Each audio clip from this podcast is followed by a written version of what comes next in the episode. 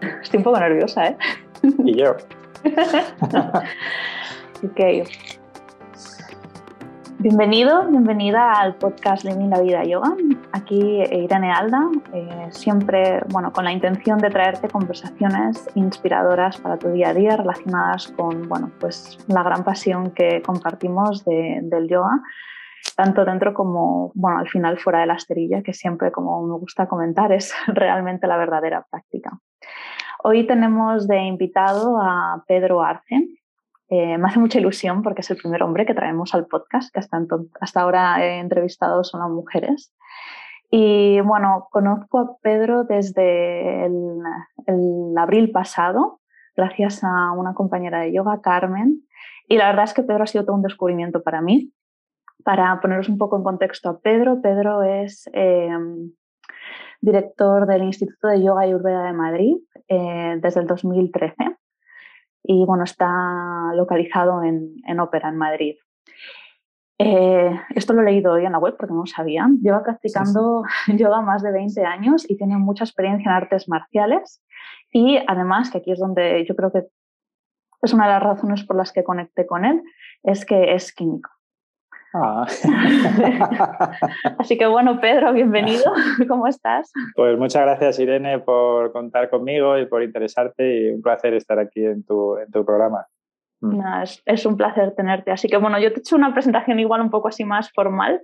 Mm. Eh, no sé si hay alguna forma en la que te gustaría presentarte o hay algo que te gustaría añadir. Pues bueno, eso es un poco lo que efectivamente pone en la página web y presentarse ya con la edad que uno va teniendo es difícil porque son muchas eh, experiencias vitales, pero sí, efectivamente, me, me, considero un buscador, una persona que, que, ha experimentado a través del cuerpo y con una formación de inicio diferente. Eh, yo estudié químicas eh, con poca vocación, pero la verdad es que aunque me dediqué un tiempo a ejercer de químico, eh, sí que quedó en mí el espíritu de análisis, el espíritu de crítica y de investigación. Y eso lo he ido llevando a lo largo de toda mi vida. ¿no? Y en el yoga, en la ayurveda, en todas las técnicas que trabajo, pues sigo con esos mismos principios e inquietudes, ¿no? de aprender, comprobar, demostrar e incluso eh, investigar y descubrir cosas nuevas. ¿no? Eso es algo que me, apasiona. Mm. Y eh, Pedro, ¿cómo, ¿cómo fue tu trayectoria con el yoga y las artes marciales? Porque la verdad es que es algo que creo que nunca te he preguntado. Pues yo empecé en las artes marciales de niño y bueno, han sido una pasión toda mi vida. No me he enfocado profesionalmente, pero fue la manera en la que yo entré eh, en contacto con mi cuerpo ¿no? y con, con lo que es esa intimidad que se produce más allá del mero movimiento y, esa especie de espacio íntimo en el cual pues uno encuentra una conexión diferente. ¿no? Cuando ya era un poco ya más mocete, con 17, 18 años, el profesor de turno con el que estaba practicando pues eh, nos dijo que por qué no nos quedábamos a la clase después y que nos iba a hacer una serie de estiramientos. ¿no? Y esa fue mi primera experiencia mm, formal con el yoga. Yo había leído algún libro porque en mi adolescencia a mí me gustaba mucho el rollo hippie, andaba con esos, esos temas, ¿no? De orientalismo y el rock y tal. Y, había leído, pero nunca había hecho con el libro, con los libros alguna vez en casa y tal, pero nada formal. Pero ahí fue en ese gimnasio fue la primera vez que, que probé yo el yoga. Y la verdad es que fue una experiencia diferente a lo que había tenido hasta entonces y que me cautivó hasta el día de hoy. Ok, voy a lanzar esto con una pregunta de, de una alumna. Eh, daré un poco de spoiler ya del podcast. Eh, he hablado con algunas compañeras que también trabajan con Pedro y que van a clase con él y si había alguna pregunta interesante en la que querían hacer. Así que esta es de Blanca. Entonces, un poco relacionada, ¿no? De, ya nos, nos, has dicho un poco por qué el yoga, ¿no? Porque te traía esa parte diferente. Mm. Y entonces le voy a añadir la capa, bueno, blanca realmente, le añade la capa de qué buscas en la práctica y hacia dónde diriges tu práctica actualmente. Uf, pues es una pregunta preciosa, ¿no? Y quizá una pregunta que yo invito a todos los, practicantes a que nos reformulemos constantemente. ¿Por qué yo empecé a hacer yoga? Pues si lo observo con atención y honestidad, creo que porque estaba sufriendo un montón. En mi caso, yo sí tuve la creencia de que a través de este tipo de, disciplinas eh, la persona puede calmarse, puede conocerse y puede trascender los estados en los cuales, eh, tanto mentales como emocionales y físicos, se genera tanto sufrimiento. ¿no? Yo en esa época no me encontraba bien, aunque aparentemente por fuera pues eh, seguía siendo funcional, iba al colegio, al instituto, etcétera, etcétera. Pero internamente pues me sentía solo, me sentía menos que con, con sentimiento de inferioridad, etcétera, etcétera, ¿no? Todo este combo. Y, y, a mí sí que me resonó el tema de, del yoga como algo, una práctica, un estilo de vida en el cual pudiera encontrar algunas de las respuestas para, para ese sufrimiento, ¿no? Y lo que sigo buscando a día de hoy es exactamente lo mismo. Ir conociéndome en la medida de mis posibilidades eh, para ir liberándome ¿no? de, esos ecos, de, ese sentimiento que me aleja de mi realidad, de mis responsabilidades y de la gente que me rodea. Entonces, es, es, integración. Yo busco en el yoga integración. Lo que pasa es que son como capas de cebollas. Cuando tienes 17 años, la integración tiene un color, una profundidad. Cuando tienes 30 es otra. Cuando tienes 45, que es el momento mío actual, son otras, ¿no? La vida sigue cambiando y la gente nace, la gente muere, las cosas pasan. Eh, los retos a los que me enfrento yo ahora son diferentes a los de cuando tenía 20 años. Y eso es lo que busco en yoga, integración y capacidad para estar en, lo que tengo que hacer. Así que también en el fondo como esa, permitir esa adaptabilidad ¿no? al mm. momento vital en el que estás, ¿no? Sí, sí, totalmente. Va cambiando, mi práctica de yoga va cambiando. Mi cuerpo va cambiando, mi entendimiento va cambiando. Entonces yo voy adaptándome a, a esa experiencia. Vamos, que al final es lo que decimos siempre, ¿no? Escucharse. Totalmente, totalmente. Sí. Si no hay escucha, pues no hay comunicación. Y al final no deja de ser un asunto de comunicación entre lo, lo más superficial y lo más profundo. Lo consciente y lo subconsciente. Esa dualidad que hay en todo ser humano, ¿no? Lo, lo mental y lo espiritual. Entonces, eh, si no hay escucha, no hay comunicación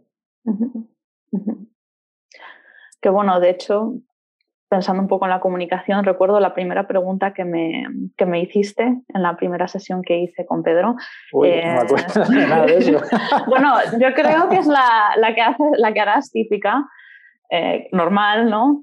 Eh, en, la primera clase privada que hice contigo y era eh, igual nuestras palabras, pero bueno, el mensaje era que, que buscaba con, con las sesiones contigo. Ah, sí, sí, sí. Sí, ¿no? A ver, tampoco es, una pregunta normal, es una pregunta normal. Sí, sí, sí. Y, no me acuerdo exactamente las palabras, pero seguramente eh, te dije algo así como explorar, eh, aprender a dónde puede llegar mi cuerpo, eso sí, primero salud, que eso siempre te lo digo. Y, y, bueno, para mí primordial es siempre pasarlo bien. Sí, sí, sí. Y tengo que confesar que tengo curiosidad de qué tipo de respuestas recibes. De todo tipo. ¿Nos puedes compartir un par que sean así sí, pues interesantes? Pues, pues, desde, desde, los dos extremos, que uno puede ser, eh, quiero conseguir esta asana, pase lo que pase y caiga quien caiga, dime cómo lo puedo hacer. Y de repente pues se abre, yo intento ser siempre lo más eh, honesto posible, ¿no? Y decir las cosas como creo que se las debo decir a, una persona que me pide esa, esa, esa sugerencia. ¿no? Y yo les digo, ¿estás dispuesto a trabajar tres horas diarias, cuatro o cinco días a la semana durante X meses? Y se quedan mirando así con cara de pez y me dicen, ah, pero tanto tiempo y tanto esfuerzo. Y le digo, pues para, justo para lo que me estás diciendo, sí. o sea, desde el plano físico, ¿no? Entonces dicen, uy, pues entonces ya no me interesa tanto. Entonces nos acabamos de ahorrar un montón de tiempo. entonces, eh, intento ser lo más honesto posible y poner las cosas en su sitio, porque a veces hay gente que viene con eh, un poco de expectativas eh, que no se ajustan a, la realidad, ¿no? Y, mal informadas en ese sentido. Y luego también hay personas que vienen a conocerse y a tener acceso a partes profundas de su persona, a través del cuerpo y a través de las emociones. esto es difícil de explicar, porque muchas de estas personas ni siquiera son conscientes de eso. Son conscientes después, cuando eh, de repente se abre un cajón, se abre un espacio en el cual se empiezan a liberar eh, información que está metida en capas internas del cuerpo, en tejidos profundos, y de repente, ah, pues ya sé por qué venía, ya sé por qué venía aquí. Pero no, no son personas que te digan directamente, mira, quiero esto, quiero lo otro, no. Vienen porque les llama algo. Bien por terceras personas, bien porque de repente sintonizan con que yo soy la persona, puede haber otras personas, otros sitios, pero algunas, algunas de estas personas sintonizan con eso y dicen, es como una especie de llamada, ¿no? Y, es un poco el rango entre a los dos polos de la gente que me encuentro. De gente súper física hasta gente dispuesta a entrar en planos profundos. Yo no soy muy esotérico en ese sentido, entonces hay, los perfiles estos así hiperesotéricos y tal, mm, no me encuentro con muchos, pero quizás sí lo más, son gente dispuestas a, profundizar en ellos mismos. Vamos, que al final todo, todo el rango y lo que comentas, este, este, más, digamos, por así decirlo, entre comillas, espiritual, quizás como un punto de vista más terapéutico desde el cuerpo físico, ¿no? Eh, yo, vamos, yo lo que intento decir a todo el mundo y, y, lo que yo vivo también, ¿no? Que la espiritualidad tiene un soporte físico en el cuerpo y uno se apoya en el otro, o sea, es, es no tiene mucho sentido el, el, hacer esa dualidad entre espíritu y cuerpo. Uh, de hecho, todas las filosofías orientales nos hablan de, de la comunión entre ambos, ¿no? De, y el yoga ofrece un sustrato excelente para a través del cuerpo ir hacia, hacia lo, espiritual. Entonces, digamos, desde mi punto de vista y la forma que yo tengo de trabajo, el cuerpo lo trabajo, ¿no? O sea, nos, metemos con el cuerpo. Mm. Y eso da muchas veces eh, trampolines y, y, abre puertas para otros aspectos que son dificilísimos entrar, muy difíciles. Entonces, si por simplificar un poco la terminología, eh, podríamos decir que la actitud con la que entramos en, la esterilla podría ser el extremo de, por así decirlo, que usaste mucho la palabra de desde el músculo, que puede ser un poquito más el ego igual. Ah, ah, ah. y voy a poner otro extremo de estas palabras, a ver a ti qué te parecen, ahora me lo puedes decir que no estás de acuerdo o si te parece bien, igual desde la sensación y la humildad. Ajá. Bueno, no sé, ¿cómo lo ves esto? pues que es un tema en, el cual yo creo que hay que definir algunos conceptos base para poder eh, comunicarnos con propiedad. ¿no? Mm. Eh, justo respecto a la pregunta que estabas haciendo antes, yo intento a las personas que vienen adaptarme a lo que ellos piden. ¿Entiendes? No intento imponerles eh, lo que yo creo que va a ser bueno para ellos. ¿Entiendes lo que te digo? O sea, dentro de ese amalgama, o sea, de ese, ese espectro entre el límite de un lado y otro, cuando vienen diferentes personas intento ayudarles desde la capacidad que desde luego yo creo que tengo para hacerlo, humildemente, y luego la capacidad que tienen las personas para absorber aquello. Para recibir, ¿no? Efectivamente, porque a veces una o sea, yo puedo ofrecer una serie de prácticas o de conocimientos o como lo quieras llamar, que la otra persona yo ya veo desde el principio que no está preparado para, para trabajarlo.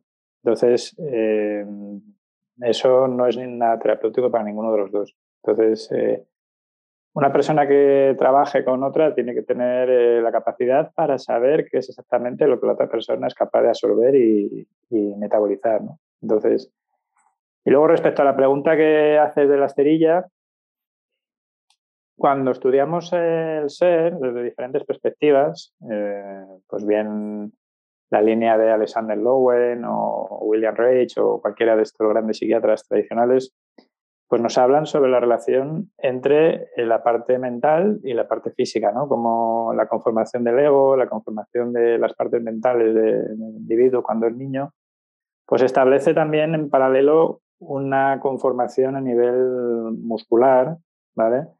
Y hay una relación estrechísima entre la mente y las tensiones musculares. Entonces, eh, nosotros a través de la práctica física, en función de nuestra capacidad cognitiva y nuestra fortaleza del yo o no sé cómo decirlo, sí, la fortaleza del yo, cuán, cuán fuerte tengamos nuestro ego, vamos a tener una relación con nuestros músculos eh, determinada por eso.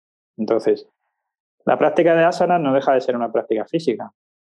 la asana es la misma para todos. Sin embargo, la manera de afrontar el asana o la posición o el movimiento es diferente para cada persona. Cuanto más necesitamos el requerimiento de los tejidos externos del cuerpo, y con ello quiere decir toda la musculatura periférica, los deltoides, el bíceps, el trapecio, etcétera, etcétera, musculatura que tiene muchísima relación con el sistema nervioso frontal, eh, con la mente racional, etcétera, etcétera, estamos trabajando de lo que podríamos llamar un yoga externo. Y eso, ese tipo de prácticas efectivamente es muy adictiva, es muy instantánea, genera una sensación de poder, de, fuerza, pero tenemos que observar también con atención y ver en qué medida estamos utilizándolo para reforzar eh, precisamente esa coraza muscular y ese, esa entidad del yo que, que la práctica del yoga intenta ir en sentido contrario, precisamente. Intenta ir a activar y a trabajar con tejidos internos para suavizar esa idea que yo tengo del yo y no alejarme de la realidad, porque el yo, uno de los objetivos es protegerme y defenderme de lo externo. La práctica de yoga es al contrario, lo que intenta es suavizar ese, ego, ese yo, para poder tener una comunicación eh, más fluida y más permeable con lo que me rodea, tener una sensación mayor de unidad con lo externo. Entonces, esto es algo que es un caballo de batalla constante, porque la gente, claro, viene a la escuela y viene pues con, con muchos años de práctica en algunos casos y una práctica muy física, muy desde las sensaciones de, de lo físico, de qué bien me siento después de hacer la práctica. Eh,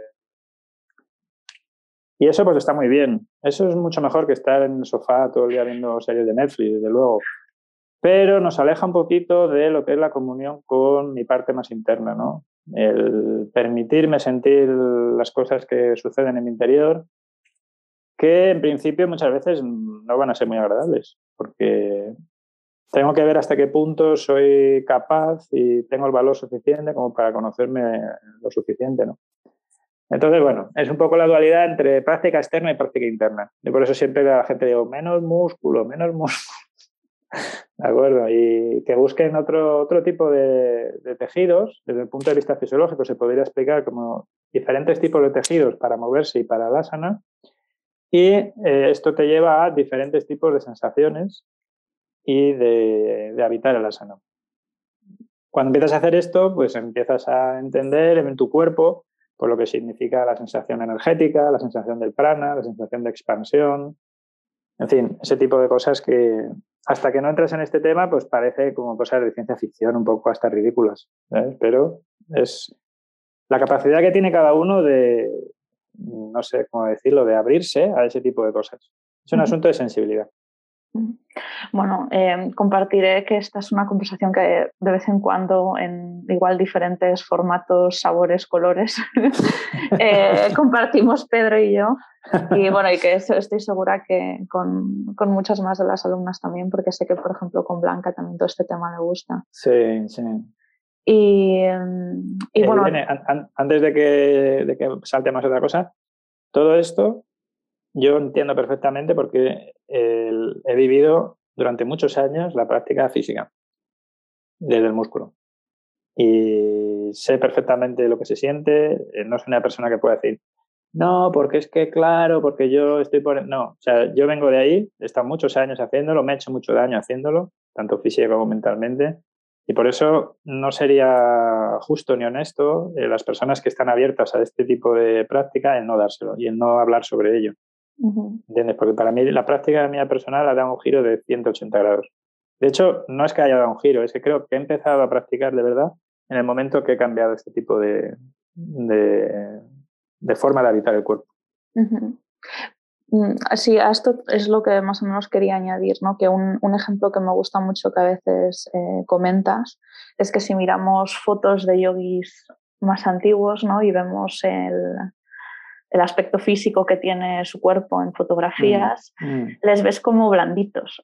¿no? Mm, sí, sí, sí, sí, Les vemos blanditos, pero no por ello no significa que sus cuerpos no, no estén, entre, por así decirlo, en forma o no estén en, en, conexión, en control, en equilibrio, que hay fuerza y elasticidad. Claro. Pero como que viene de, desde este otro lugar, ¿no?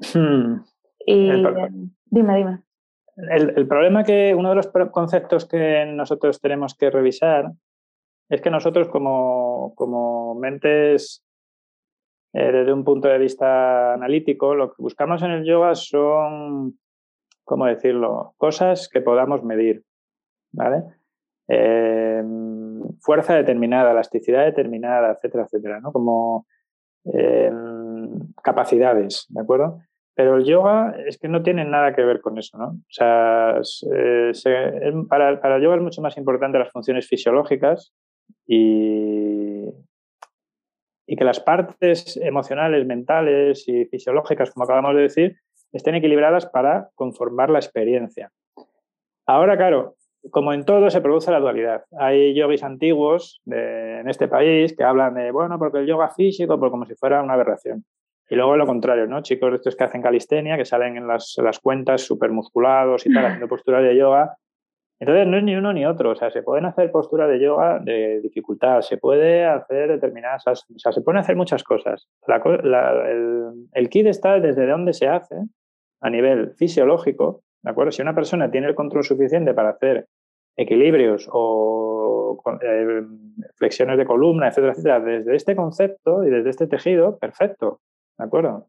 Pero eh, sí que he encontrado que la búsqueda eh, desenfrenada de este tipo de, parámetros, como puede ser la flexibilidad y la fuerza, fisiológicamente no son saludables y emocionalmente y mentalmente mm, tampoco. Como que son igual un poco tóxicos, podríamos decir. Muy tóxicos, muy tóxicos. La gente se piensa que la flexibilidad es un don en sí mismo y la flexibilidad está muy bien, pero no una persona por ser más flexible tiene más cualidades mentales o emocionales. De hecho, yo trabajo y, aparte puedo decir esto porque yo trabajo así. O sea, trabajo eh, físicamente intenso, ¿de acuerdo? Pero sin olvidar este aspecto. Porque hay mucha gente que habla también con cosas similares y se pasan el día sentados en, un cojín meditando y eh, tú sabes, yo no, no hago eso, ¿sabes? O sea, se trabaja el cuerpo, se trabaja el cuerpo a la intensidad que cada uno sea capaz de hacer incluso con límites eh, adaptados a la persona. Hay gente que tiene mucha flexibilidad y podemos abrir las caderas hasta un límite X o la flexibilidad de columna o lo que sea.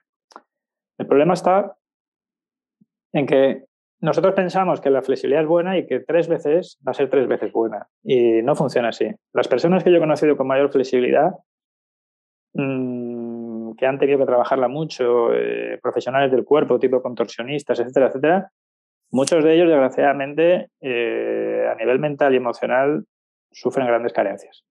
Y precisamente intentan solucionarlas a través de eso. Igual con la fuerza. ¿De acuerdo? Mm, ¿La flexibilidad es mala? ¿La fuerza es mala? No. El problema es cuando yo intento eh, tapar vacíos internos de inseguridad, de autoaceptación, etcétera, etcétera, a través de este tipo de cosas. ¿Entiendes? Y eso es algo que como profesores de yoga, esto depende a quién, quién lo esté escuchando. Eh, hay practicantes y profesores. Los profesores de yoga somos personas que tenemos que revisar esto constantemente, porque por un lado nos vemos tentados como practicantes al avance, pero luego como profesores también necesitamos pues como mantener cierto estatus o ir hacia eh, niveles superiores, etcétera, etcétera. Entonces, eh, ahí tenemos, o vamos, mi sugerencia es, y lo que yo intento practicar conmigo mismo, es revisar diariamente desde dónde hago las cosas. Desde dónde las hago.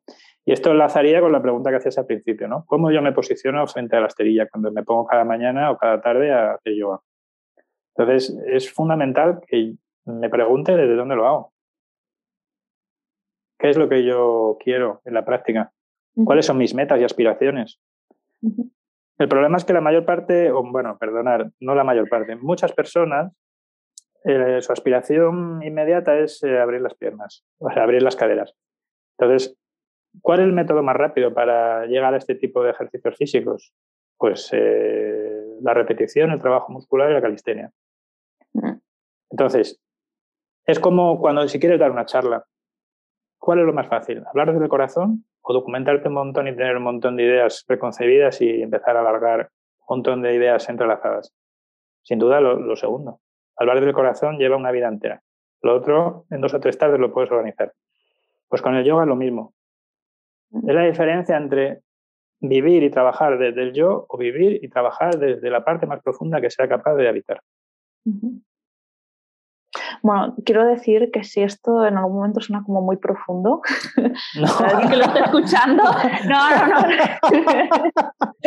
No, vamos.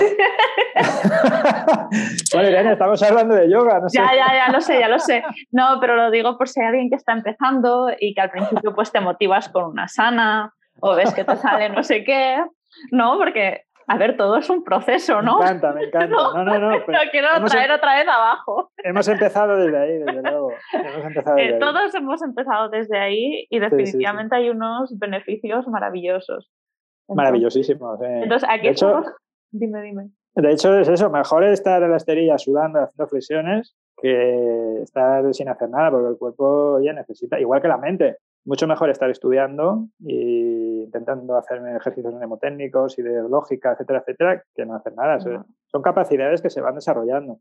Lo que pasa es que para poder tener acceso a otro tipo de, profundidades, eh, eso hay que, hay, que dejarlo a un lado. Por lo menos en el tiempo que, intento bucear, eh, eso, eso, hay que dejarlo a un lado, si no me lastra, no puedo seguir avanzando, me quedo ahí siempre. Me quedo en esa capa de profundidad. Entonces es eso, que ahora estamos como añadiendo es una capa más, lo digo por si hay alguien que, no sé, que lleva, pues no sé, un año o dos años practicando y escucha esto y dice, madre mía, ¿qué están hablando estos dos? Entonces que, que esto va poco a poco, es un proceso, al final creo que lo ha dicho Pedro muy bien, ¿no? Que al final la práctica me sirve, no me sirve lo mismo a los 17 que a los 25, que a los 30 que a los 40 que a los 60 porque estaré en un momento vital diferente, ¿no? Y al mm, final la idea es, yo creo que tener coherencia, ¿no? Con quién soy, qué necesito y qué hago. Y, sobre todo lo que hablamos antes, Irene, escucha. Mm. Escucha. O sea, da igual que lleves un mes, un año o diez años. Es la escucha. Es pararme un segundo y decir, ¿qué es lo que quiero? Ah, que quiero esto. ¿Y por qué lo quiero? ¿Lo necesito realmente? ¿Lo necesito yo o lo necesita la imagen que yo quiero tener de mí mismo? O la imagen que espero que tengan los demás de mí. ¿Entiendes? Eso es una reflexión que no creo que sea de, para dentro de 10 años. Es una reflexión que, la puede hacer, que la puede hacer cualquiera. ¿Entiendes? Mm. Y ese es el asunto de la competitividad. Desde dónde yo arranco esa o sea, desde dónde yo me respondo a esa pregunta y arranco mi práctica de yoga, así tendré mucha mayor o menor vulnerabilidad a que tenga una persona al lado en la esterilla o la tenga en otro perfil de Instagram o la tenga en otro sitio y yo me esté comparando sistemáticamente y al final haciéndome daño. O estoy buscando un rango de movilidad funcional para un bienestar de vida del día a día, ¿no? Que tenemos una lesión o hemos sido una persona sedentaria durante muchos años y hemos claro. perdido rango. Sí, sí, sí. ahí hay ¿no? mucho sí, sí, sí, dónde podemos ir. Sí. Mm. Bueno, y hay una cosa que quiero compartir. Dime porque creo que te voy a hacer reír un poco. Y es que eh, bastantes veces eh, cuando eh, he compartido con algunos compis profes que, que hago sesiones contigo, ¿no? me han preguntado, pero oye, que, o bueno, me han dicho, oye, que Pedro es como muy duro, ¿no? Y que sufres mazo en clase. y yo me quedo mirando así como, digo, ay, no sé, digo, a ver, digo, Pedro, a ver, te, te lleva a, a, a un límite Digo, pero yo siempre puedo respirar. y si veo que no puedo respirar, le digo, pero hasta aquí. Digo, así que digo, no sé. Eh, ¿Qué crees que pasa? a mí me gusta estimular a la gente.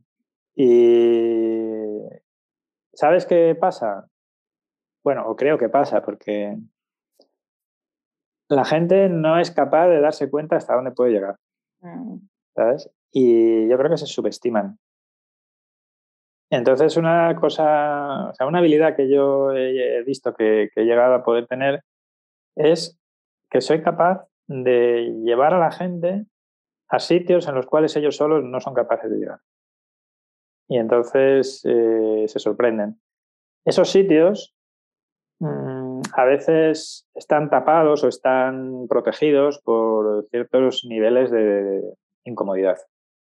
Cuando una persona está sola y no tiene la confianza o se asusta o tiene miedo a hacerse daño, nada más que eh, entra en contacto con esas sensaciones, echa hacia atrás. Eh, lo que yo me especializo es en animar a la gente a que transite un poco ese espacio, siempre desde un punto de vista sano, sin que lleguen a lesionarse, por supuesto, etcétera, etcétera. Pero hay un umbral, hay una distancia en la cual ellos pueden transitar sin hacerse absolutamente ningún daño. No es muy cómoda, pero en ese, en ese espacio van a encontrar mm, información a la que normalmente ellos no tienen acceso. Entonces, considero que ese es una, un valor que es bastante interesante y cuando la gente dice eso de que va, es que Pedro es muy duro y tal, es que es normal porque lo lleva a sitios en los cuales ellos solos en su casa no van a ir. No van a ir. Y se sobreestiman bastante. Yo tengo mucha más creencia en ellos que ellos en sí mismos. Entonces le digo, venga, otra, venga, pum, pam, esto, lo otro. Entonces, bueno. Pero como vamos, ya ves que, lo dicen desde el cariño, ese que, no, por supuesto. es cariñoso. Ah, sí, sí, sí. Pero si esto que dices ahora de llegar a ese umbral eh, me hace pensar en, bueno, este, este, creo que fue este fin de, eh, mi marido compartió conmigo un post de Reddit que te preguntaba em, cuál es el factor más, eh, creo que la palabra era limitante, para un rango de movilidad amplio y era la ah. longitud de los músculos, ah. Eh, la longitud, igual me equivoco en alguna, ¿eh?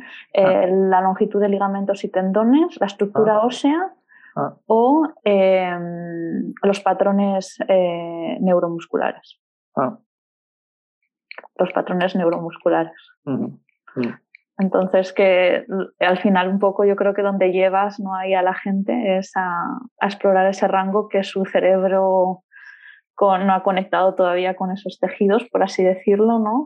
Se desconoce, mm. porque mm, algo que decía este artículo me parece muy interesante es que mm, eh, el cerebro es el que te bloquea el rango, porque piensa que no es seguro. Entonces dice, uy, uy, uy, tú aquí no entras. Dolor. Sí. Pero fíjate que dice que no es seguro a nivel tisular. Pero yo te podría decir, no solamente a nivel de desgarro de tejidos, sino a nivel de información encerrada en los tejidos. A nivel emocional, especialmente. Porque la emoción es la materialización del, pensamiento en el cuerpo. Y la mayor parte de los patrones de niños, durante los primeros 5 o 6 años de crecimiento, se quedan encapsulados en tejidos profundos del cuerpo. El problema es que cuando nosotros intentamos, normalmente no tenemos acceso consciente, porque en muchos casos el dolor es tan fuerte que queda tapado para siempre. Sin embargo, a través del subconsciente tiene bastante relación con el trabajo físico en estos niveles. Entonces, a través del trabajo físico sí podemos tener acceso más fácil, entre comillas, a estas partes subconscientes. Entonces, no solamente es el tejido, o sea, las propiedades neuromusculares, es decir, protegen el tejido de un desgarro, sino que sobre todo son las informaciones emocionales, que en yoga se llama samskaras, que quedan encapsuladas como si fuera un residuo tóxico o ama dentro del cuerpo. Y eso, lo, ¿sabes dónde lo veo, Irene? Lo veo cuando trabajo con personas y de repente eh, conectan con sensaciones muy duras, pueden ser violaciones, pueden ser abusos, pueden ser maltratos o humillaciones, etcétera, y empiezan a emocionarse y a llorar. Eh, de repente se crean espacios y de sanación que están más allá de lo que yo a veces puedo comprender con, con, la mente o con lo que haya leído. Se produce espacios eh, de una intimidad y de una conexión interna increíble. Ah. Entonces, como que podríamos decir que el cuerpo está protegiendo o escondiendo emocionalmente eso hasta que estás, digamos, preparado para procesarlo, por así sin duda, sin duda la práctica de yoga regular y sistemática es como si pusiéramos un iceberg en un fuego con una cazuela. Y en esa cazuela está el iceberg. Entonces, nosotros le damos al fuego y ese fuego va generando un calor. Dentro de ese iceberg hay metidos, eh, pues ya te digo, muchas emociones generadas, especialmente en la, en la infancia los, indios y los hindúes, la filosofía védica y tal, todo esto, creen las vidas pasadas y tal. Perfecto, ¿vale? Pero sin irnos a vidas pasadas, y con esta vida ya tenemos un montón de peripecias, ¿de acuerdo? No estoy diciendo ni uno ni otro, ¿eh? Yo no me estoy cantando mi opinión personal, pero, o sea, desde un pero ya pasa bastante, ¿no? desde un punto de vista práctico, ya con lo que he vivido los primeros años de mi vida, lo cual no tengo acceso y que está ahí y que determina muchísimas de mis comportamientos actuales, sobre todo a nivel afectivo, y yo pienso que las cosas que yo hago y cómo siento y lo que, cómo me relaciono frente a una discusión o frente a un abandono, etcétera, etcétera, que es simplemente libre y que yo lo puedo determinar, etcétera, etcétera. Y cuando profundizo lo suficiente me doy cuenta que son muchas repeticiones de lo que yo he vivido de niño y cómo me han tratado de niño. ¿no?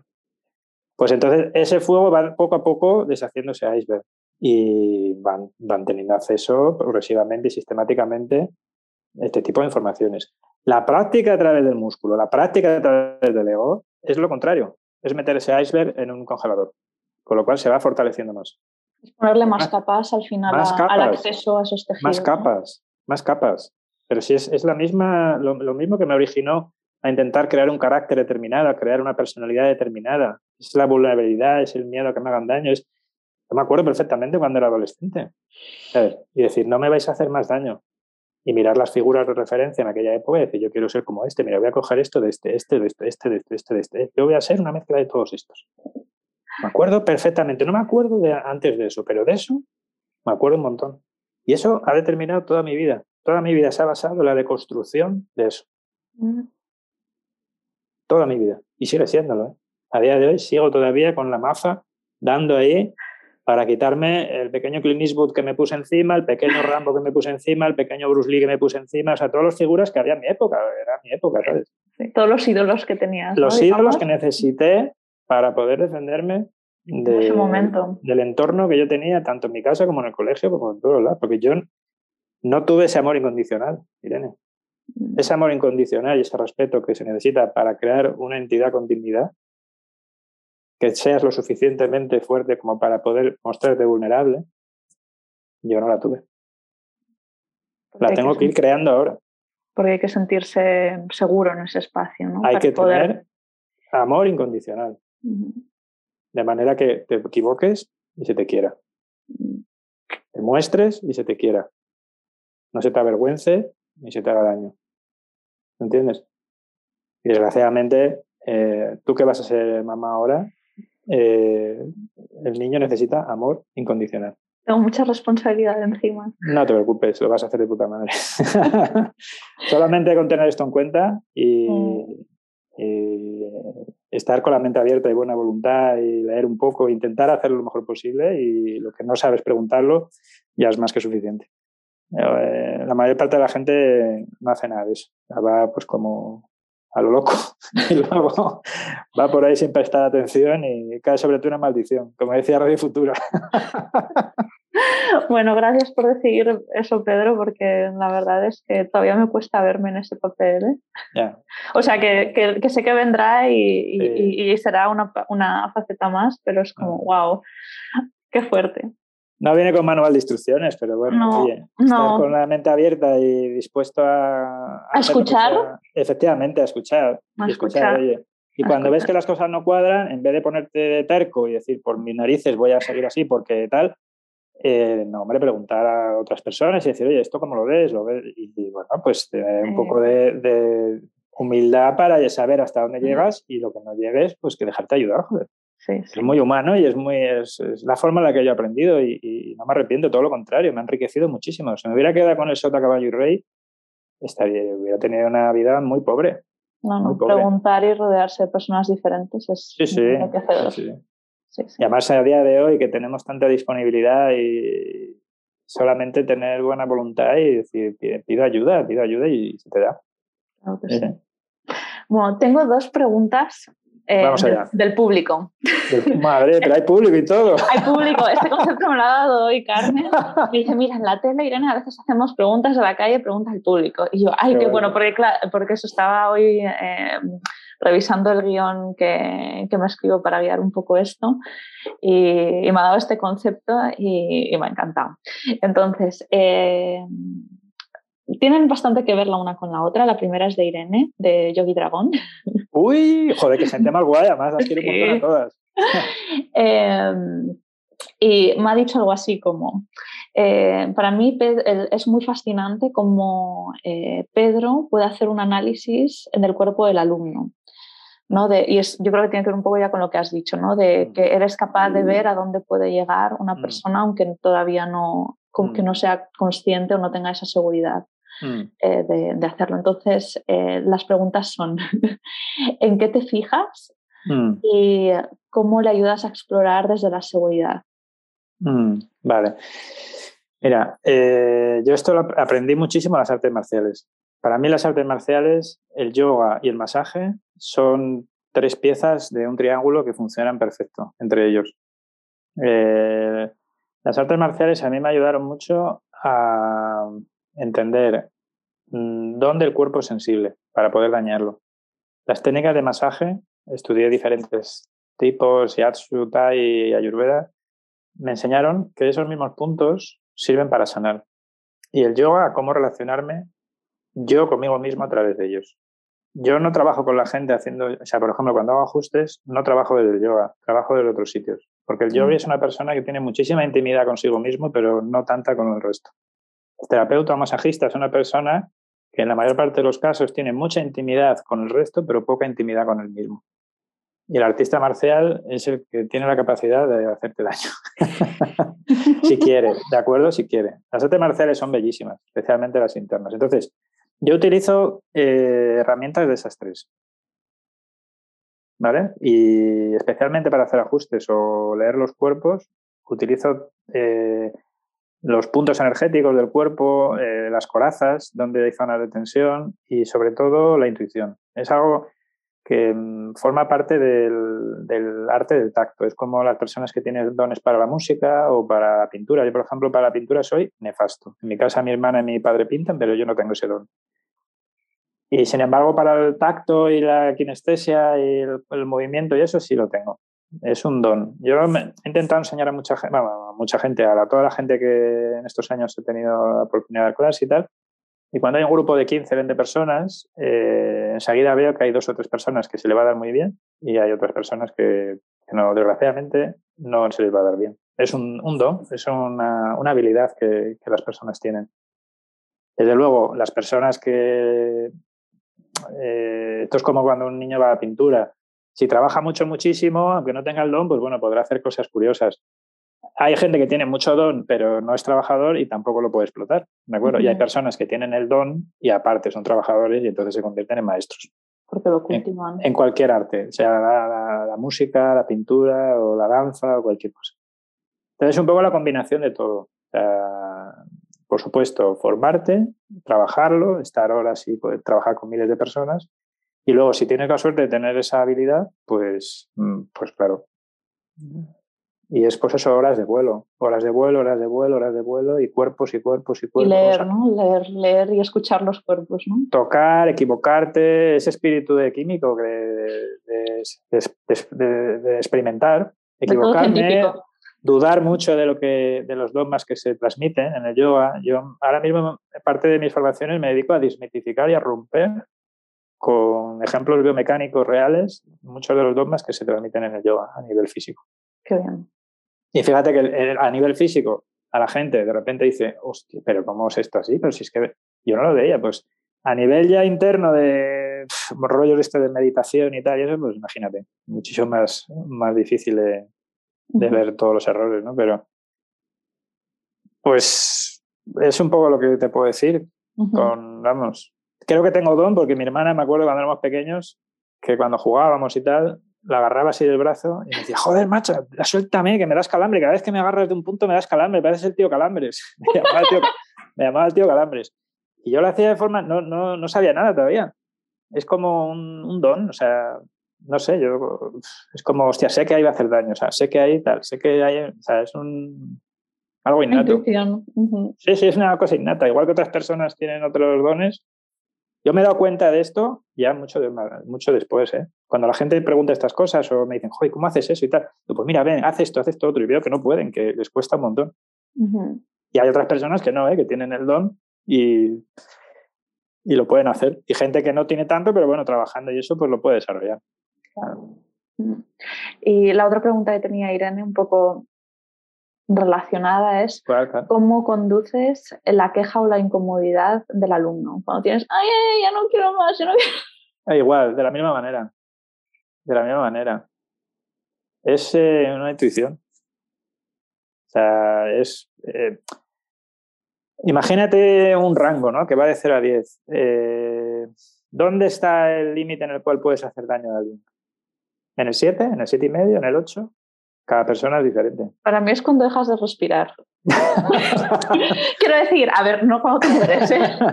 que suena muy así, pero cuando ves que, que, la respiración no fluye. Pues ahí todavía hay un poquito más de, rango. Mm. Para que la, persona empiece a temblar, para que la persona empiece a, hacer eh, temblor en la respiración y para que empiece a conectar emocionalmente. Es como, como cuando este ejemplo eh, al público de yogi no le va a gustar mucho, pero como cuando haces una estrangulación. Uf. Sí, cuando estás luchando y haces una estrangulación, ¿hasta dónde aprietas? Hasta que el otro te dice basta.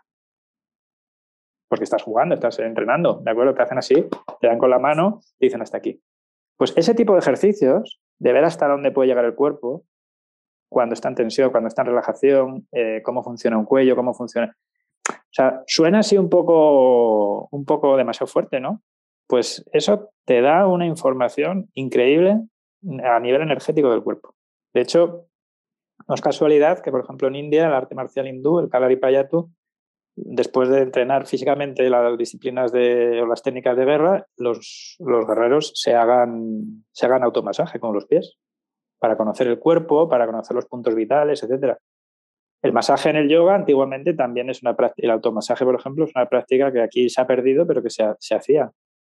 Entonces, por eso, en Asia, la, trinidad entre los puntos, eso, todo se basa en puntos vitales, si te das cuenta. Puntos vitales en las artes marciales, puntos vitales en el masaje, técnicas curativas y puntos vitales en la práctica espiritual del yoga. O sea, todo es, es que se basa en la energía. Entonces, cuando llegas a entender esto, eh, no te basas tanto en el cuerpo ni en lo que hace el cuerpo, sino que es un asunto energético. ¿Entiendes? Intento no ponerme profundo, pero es que me preguntas cosas que, no te sé cómo responderte. o sea, no es que sea profundo, es que es, es, que, es, que es, energético. O sea, si, es así. Das, das, en un golpe en un punto y se produce un calambre. Das una aplicación de calor sostenida y con un suave fricción, etcétera, y se produce.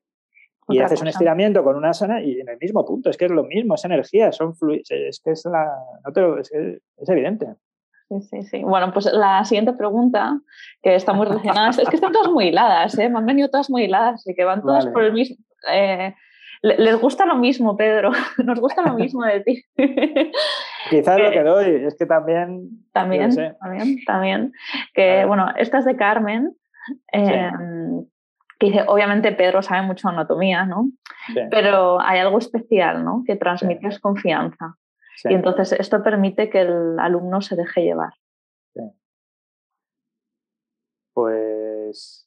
No es exactamente una pregunta. No, no, eh, entiendo perfectamente ¿Sabes por qué creo que es, Irene? Porque hay un principio de identificación.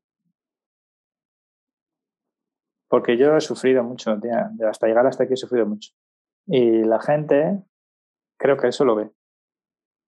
Creo que ve hasta el punto eh, o hasta el nivel en el cual yo se pueden dejar ayudar por una persona que entiende lo que está pasando.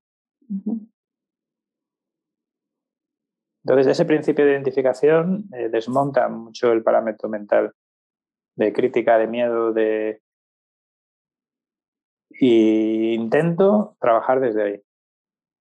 Es un ejercicio que a mí me ayuda muchísimo, el intentar sentir a la persona y ponerme en la posición de entender lo que está pasando, lo que está sintiendo. Yo creo que hay una parte subconsciente de la otra persona que lo, que lo sabe. Como que percibe ese espacio que creas por tu experiencia. Sí, y se trabaja a nivel subconsciente. Esto es que me, va a parecer muy friki, pero eh, hay un trabajo subconsciente en el cual ten en cuenta que lo que vamos a hacer es llevar al yo al límite, llevar a los tejidos al límite, con lo cual el yo se resiste. Pero al yo hay que darle la, la voz necesaria. Hay que ponerlo en su sitio. ¿Entiendes? Mm. Entonces hay un punto ahí en el cual la persona dice, este fulano eh, me lo creo. Este tío me lo creo. ¿Me entiendes? Y entonces ahí se produce una pequeña rendición y ahí se produce la magia. Cuando la persona es capaz de rendirse y confiar, más allá de lo que él cree y confía en sí mismo, y en este caso es a través de otra persona, que puedo ser yo, puede ser de quien sea, pero en este caso soy yo, ahí se produce la magia. ¿Entiendes? Es, una, es un ejercicio de confianza. Porque vienes tú desde un lugar de autenticidad y coherencia. Es lo que intento, que, es lo que, intento. que generas ese espacio donde mm, dices, venga, va, ¿no? Vamos, estoy contigo, sé lo que está pasando. No te preocupes, tranquila o tranquilo, eh, ten confianza que va a pasar. Esto, esto ahora mismo es momentáneo. No tengas, o sea, no tengas miedo, siéntelo, respíralo, pero no tengas miedo. Porque esa falta de relacionarnos con los aspectos más dolorosos muchas veces constituye las mayores barreras para progresar. El problema es que, esto lo, digo mucho en las clases, o sea, nosotros nos relacionamos eh, preferentemente hacia los portales en los cuales pone placer. Los portales en los cuales pone dolor o dificultad o tal y eso lo solemos evitar. El problema es que el crecimiento en sí mismo mm, a veces eh, es incómodo, es doloroso. Todos los procesos naturales, el pollito saliendo del, del huevo, eh, los, los, niños naciendo, o sea, es que el, crecer conlleva cierto dolor. El dolor en, en valor absoluto no es negativo. Igual que el placer no es positivo. No, porque crea sufrimiento si estás muy arraigado al placer. Efectivamente, o sea, hay que ver, tener una visión un poquito más profunda respecto a lo que las primeras sensaciones. Entonces, en el caso del practicante de yoga, hay cierto dolor que tiene que empezar a discernir entre el dolor tóxico que te rompe y el dolor de crecimiento para poder mm, no tenerle tanto miedo a ese, a ese dolor. Físico y emocional. El emocional nos cagamos de miedo. El dolor físico nos da miedo, pero el emocional es que mm, es aterrador. Es aterrador. Aterrador, Irene. Y, vamos, y ¿sabes por qué lo puedo decir? Porque yo lo siento. Mm. No, que no, que estaría hueco. En el dolor es aterrador. Pero cuando una, cuando una persona lo dice desde su propia convicción y desde su propia vivencia, o sea, se genera una comunicación más profunda que la comunicación eh, solamente mental. Es como, hostia, mm, ¿qué está diciendo este tío o esta tía? ¿Qué, ¿Qué, dice? ¿Sabes? Es como que te toca, ¡pum! Te está La llaguita. ¿Eh? La llaguita. Eh, hay algo que te dice, hostia, ¿sabes? ¿Qué ha dicho este tío o esta tía? ¿Sabes? Entonces ahí eh, yo he descubierto que es la mejor manera en la que trabajo, porque en otra manera es que no, no, no puedo trabajar. Y luego, como encima veo que a las otras personas también funciona bien, pues por inteligencia emocional, pues eh, cada vez voy más en esa línea, ¿verdad? Nos hemos puesto profundos otra vez. Somos dos pesados profundos. Así que voy a ir a la última pregunta. Somos dos profundos muy pesados. ¿Qué? Eh, pero la culpa, la culpa la tenéis vosotras que me hacéis unas preguntas que es que no me dejáis opción. Es que quieres que te cuente no, que a mí me parece estupendo, que lo hago, que lo hago por, no sé, por meterme un poco con el, con el propio podcast.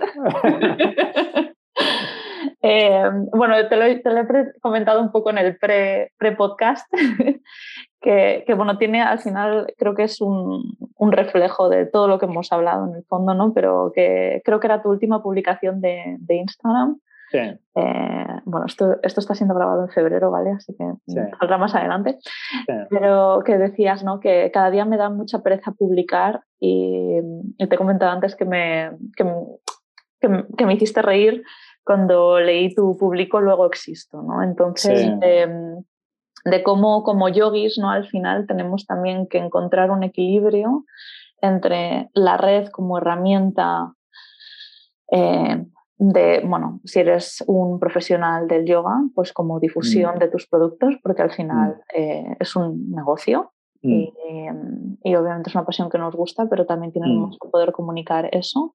eh, de transmitir nuestros valores ¿no? y con lo que somos coherentes. Y luego se lo llevamos al otro extremo de que no se convierta en una herramienta de, del ego y una toxicidad de, al final, como de una aprobación constante social o de llamar la atención. Y entonces, bueno, que supongo que mi pregunta es, ¿dónde, dónde está este balance? que con las redes sociales es una, un reflejo más, yo creo, de, esta realidad. Ya. Hombre, yo creo que el, equilibrio está en la humildad. Y ahora la pregunta es, ¿qué es humildad? Porque lo primero que nos viene cuando mencionamos esta palabra es el pobrecito, el que baja la cabeza, todo este tipo de cosas, ¿no? Y la humildad es el conocimiento de mis limitaciones, pero también de mis virtudes. El conocimiento profundo y exacto de lo que soy capaz de hacer, tanto por arriba como por abajo, mis límites y mis fortalezas. Yo cuando leí esto, porque yo también vengo de una cadencia de este tipo de conceptos de que no sabía ni lo que era la vergüenza, ni la culpabilidad, ni, ni he tenido que revisar todos estos conceptos. Cuando reviso lo que significa humildad, me quedo a cuadros. Entonces, humildad para mostrar lo que yo soy capaz de hacer, sin ninguna falsa humildad ni, ninguna, ni ningún tipo de artificio, pero tener también la decencia de no decir cosas que no soy capaz de hacer o que no puedo hacer. Es esa veracidad, ¿no? Esa, esa verdad.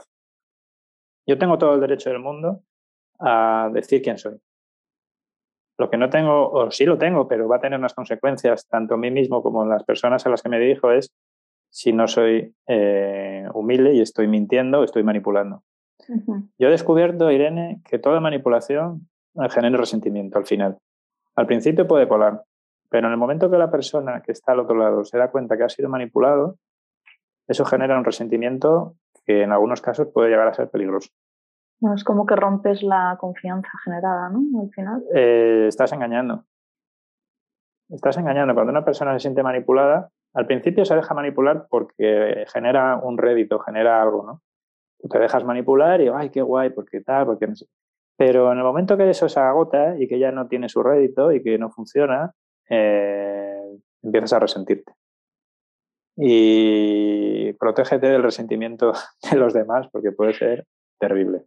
¿De acuerdo? Y no por cosas que te pueden hacer, sino es que tú mismo te estás eh, faltando te estás faltando a tu, a tu propio respeto, ¿no? Es un asunto de dignidad. Dignidad. Claro, cuando hablamos del interno, hablamos de la mente y de las emociones, es imposible tener tranquilidad en estos espacios mientras yo no mm, tenga un poco de integridad y de respeto hacia mí mismo. es imposible. O sea, cuando hablamos de meditación, cuando hablamos de espiritualidad, cuando hablamos de todo este tipo de conceptos, o sea, si yo no tengo esa, esa veracidad, o sea, mi, interno va a ser un, un mar de veneno. ¿De acuerdo? De ahí brota también la competitividad. De ahí brota también el, la falta de valor hacia uno mismo, el no, ser lo no sentirme lo suficientemente bueno, el tener que estar ocultando porque siento que si descubren eso, de mí, eh, no voy a ser, me van a despreciar. En fin, eso, eso es una neurosis terrible terrible. Entonces, yo lo que, lo que intento hacer es cómo poder mostrar quién soy sin mostrar quién no soy. ¿Entiendes? Con la mayor dignidad posible, con el mayor respeto hacia mí posible y hacia los demás. Eh, creo que manteniendo esas, esas, cosas firmes uno puede trabajar en las redes sin ningún problema. el, el, el, conflicto está en la medida que yo no me siento lo suficiente y tengo que empezar a buscar, A ser quien no soy, a hacer lo que no sé, a decir lo que no siento, a... Entonces eso no es humildad, eso es soberbia, eso es, eso es vanidad, eso es exhibicionismo, eso es que son valores que están totalmente de moda, que parece como que mm, cuanto más vanido, o sea, cuanto más eh, muestro, más que seduzco, más seguidores o más arrastro a la gente, mejor soy, pero es, estoy cavándome en mi propia tumba. ¿Y sabes por qué lo sé, Irene? Porque yo lo he hecho. Lo sé porque yo lo he hecho. Y lo he sentido en mis carnes. ¿Entiendes? Y como ahora mismo no me apetece tener que estar lidiando con eso, sentirme sucio, sentirme... no me apetece. Lo hago por ecología interna, emocional. Es que intento y, peco y seguro que tropiezo y seguro que tal, pero por lo menos pongo el foco. ¿Quién, ¿quién no? ¿Sabes? Pero por lo menos pongo el foco, tía. O sea, es lo que hablamos antes. Me pregunto, ¿por qué estoy haciendo esto? ¿A mm. quién lo estoy dirigiendo? ¿Estoy siendo honesto? hay cosas que no puedo ver todavía, pero por lo menos lo que veo digo, hostia, vamos a ver, o sea, párate un poco y eh, realmente es necesario lo que vas a hacer. ¿Es necesario? O sea, ¿qué prefieres? ¿Tu tranquilidad o darle de comer un algoritmo? Eh, te digo una cosa, Irene. Mm, creo que la gente también percibe esto. La gente percibe veracidad. Y la gente es capaz de percibir más allá de que te den el like o te den o me gusta o que tus fotos sean muy sexys o que todo lo que tú quieras. No, no, es que vamos a hablar claro.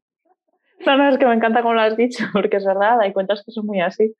Son muy sexys. son muy sexys. En el yoga y en, todo, porque ¿qué es, lo que, ¿qué es lo que llama la atención?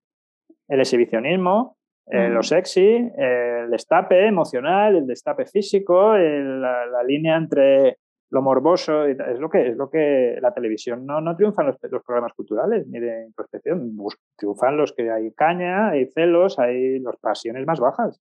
¿De acuerdo? Y entonces, eh, con este tipo de cosas igual, o sea, ¿por qué yo, o sea, tengo yo realmente la necesidad de hacer esto, de jugar con el morbo de esta manera?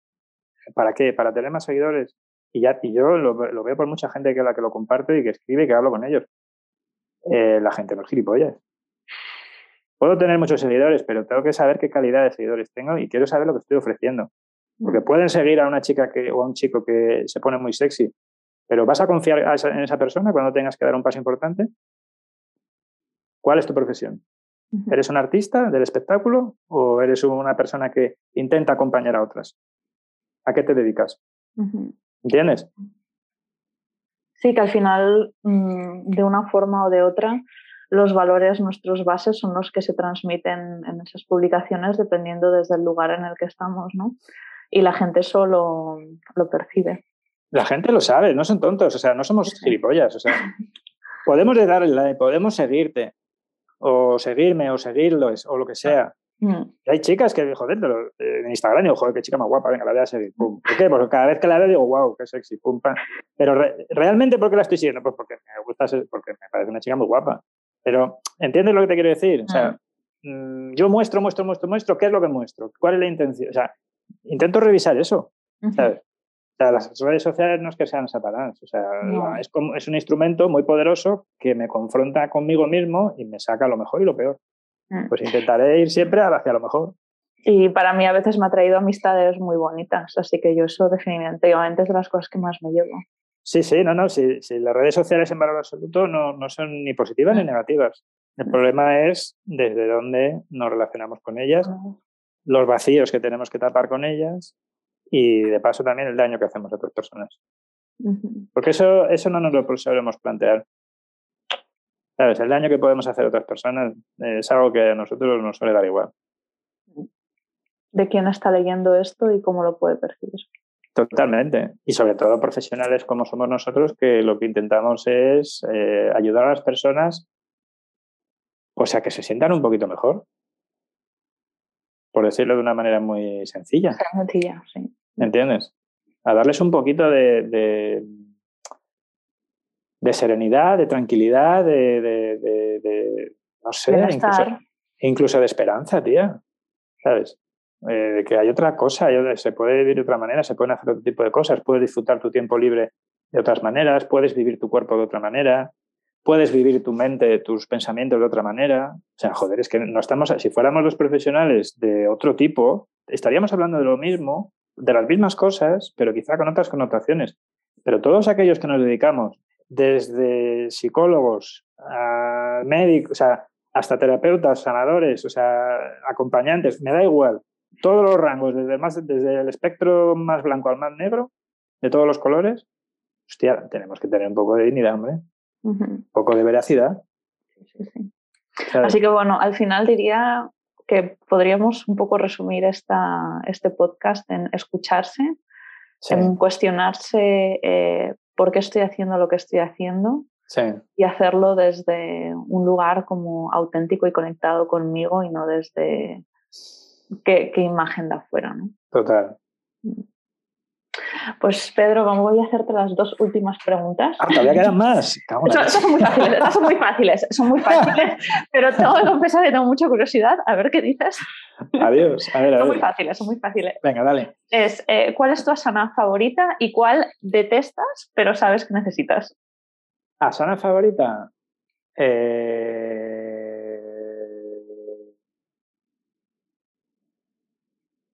Te, creo que te vas a sorprender. Tadasana. Tadasana. Bueno, es muy potente. Me, encanta. Me encanta para hacer un escáner del cuerpo, para cambiar el paradigma del cuerpo y eso me encanta. Me parece la, primera aproximación para empezar a cambiar el paradigma del cuerpo. Y luego, la que más detesto. Pero que sabes que necesitas. Las rotaciones. Cualquier rotación. Las torsiones. son las que más las que más me cuestan. Mm. Adha Machendrasana, eh, las Marichasana, todo ese tipo de asanas. Es que son duras. Las hago, pero tengo que meter mucho las tripas, no. no me. Las hago desde otros. Vamos, siempre es como que me cuesta, siempre las tengo. Hostia, que me queda sin hacer esta postura y todo este tipo de cosas. Que me toca, ¿no? no, son, estas que me guste explayarme o que cuando voy a hacer la práctica esté pensando en ellas. No, no. No, es como, ay, debería. Son las, de, son las de, bueno, voy a hacerlo porque sé que me vienen bien para equilibrar y para estirar bien las, vértebras, no sé qué, en esta dirección y tal, pero no son las de, oh, yeah. no me encanta. Ha, ha llegado su momento. No, negativo. ok, pues Pedro, ¿dónde, ¿dónde te encontramos? si queremos contactar contigo o hacer clase contigo? Eh, yo tengo la escuela en ópera, en, Ailla, Instituto de Yoga y Ayurveda. Y luego, pues en mi cuenta de Instagram, Pedro hace yoga con guiones bajos. Y bueno, en cualquiera de esos sitios, con poner en Google Pedro Arce Yoga Madrid ya aparezco. Así que Vale, pues ya sabéis, si estáis por Madrid, mm, tenéis una visita muy, muy recomendable. Ah, pues muchas gracias, Irene. ¿Hay algo que quieras decir para despedirte?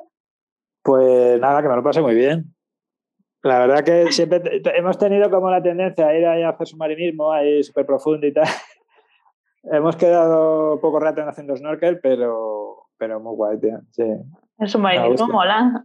A mí, me, encanta, yo como me deje el bajo sin bombona, luego la liamos.